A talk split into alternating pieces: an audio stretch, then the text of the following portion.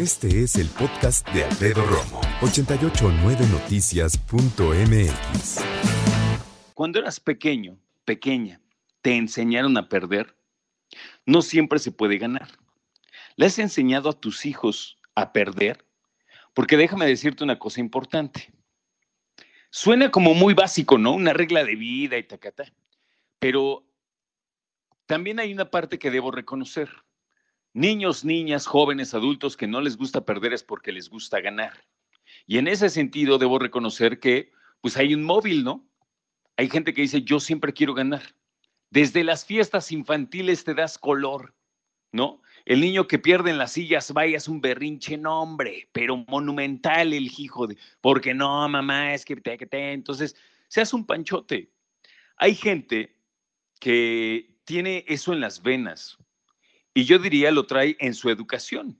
Y precisamente nos damos cuenta en ese sentido de a quienes le enseñaron a perder y a quienes le enseñaron a ganar. Ahora, aprender a ganar y perder no es una onda como papá que digas, mire hijo, hoy vamos a hablar de cuando pierdes. Hay papás que sí, hay otros que no.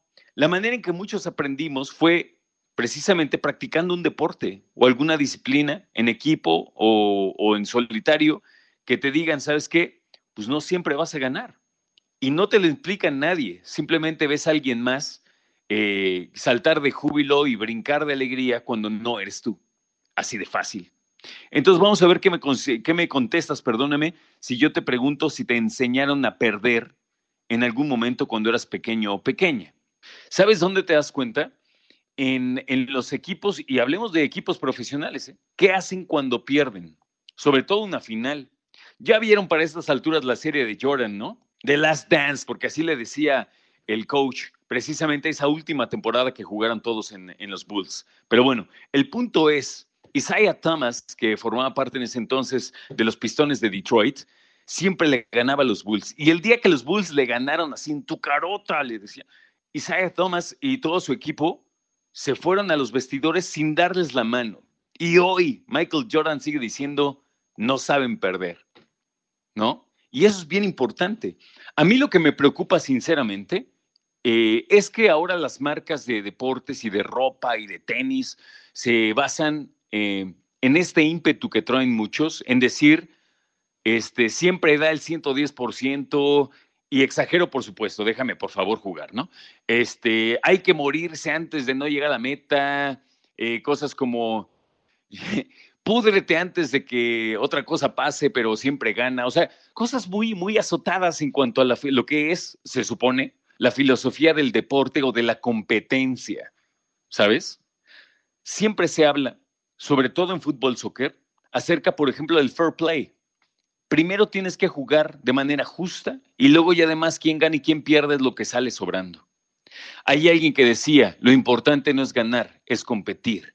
Y muchos coaches y personas que se dedican a esto decían, eso es lo más mediocre que he escuchado en mi vida, ¿no? Si no quiero ganar, entonces ¿para qué compito? Que también tienen razón. Pero creo yo, debe haber una parte en medio. Me dice aquí un radio escucha, déjame retomar, se llama Caesar Fernández, y dice, no, pues tú nunca vas a competir para perder. Estoy totalmente de acuerdo. Por eso la pregunta no es si compites para perder, es, te enseñaron a perder, sabes lo que significa, sabes la realidad de eso. Yo en algún punto, en la liga infantil de béisbol, llegué a perder y llegué a perder una final y no se siente bien. Y también me tocó ganarla y se siente increíble. Pero me gustó tener las dos sopas. Eso te enseña a crecer al fin y al cabo. Y es que, ¿sabes qué? También hay que decirlo. Yo digo que hasta cierto punto también es bueno que tengas estas ganas de ganar siempre, ¿no? Porque si no, ¿cómo avanzas? No puede ser tampoco ser derrotista. Yo lo único que digo es hay que buscar un justo medio, un balance en la vida, una paz, en que cuando ganas, qué bueno, y hay que ser un gran triunfador, pero también hay que aprender a ser un gran perdedor, si es que llegue el momento. Escucha a Alfredo Romo donde quieras, cuando quieras. El podcast de Alfredo Romo en 889noticias.mx.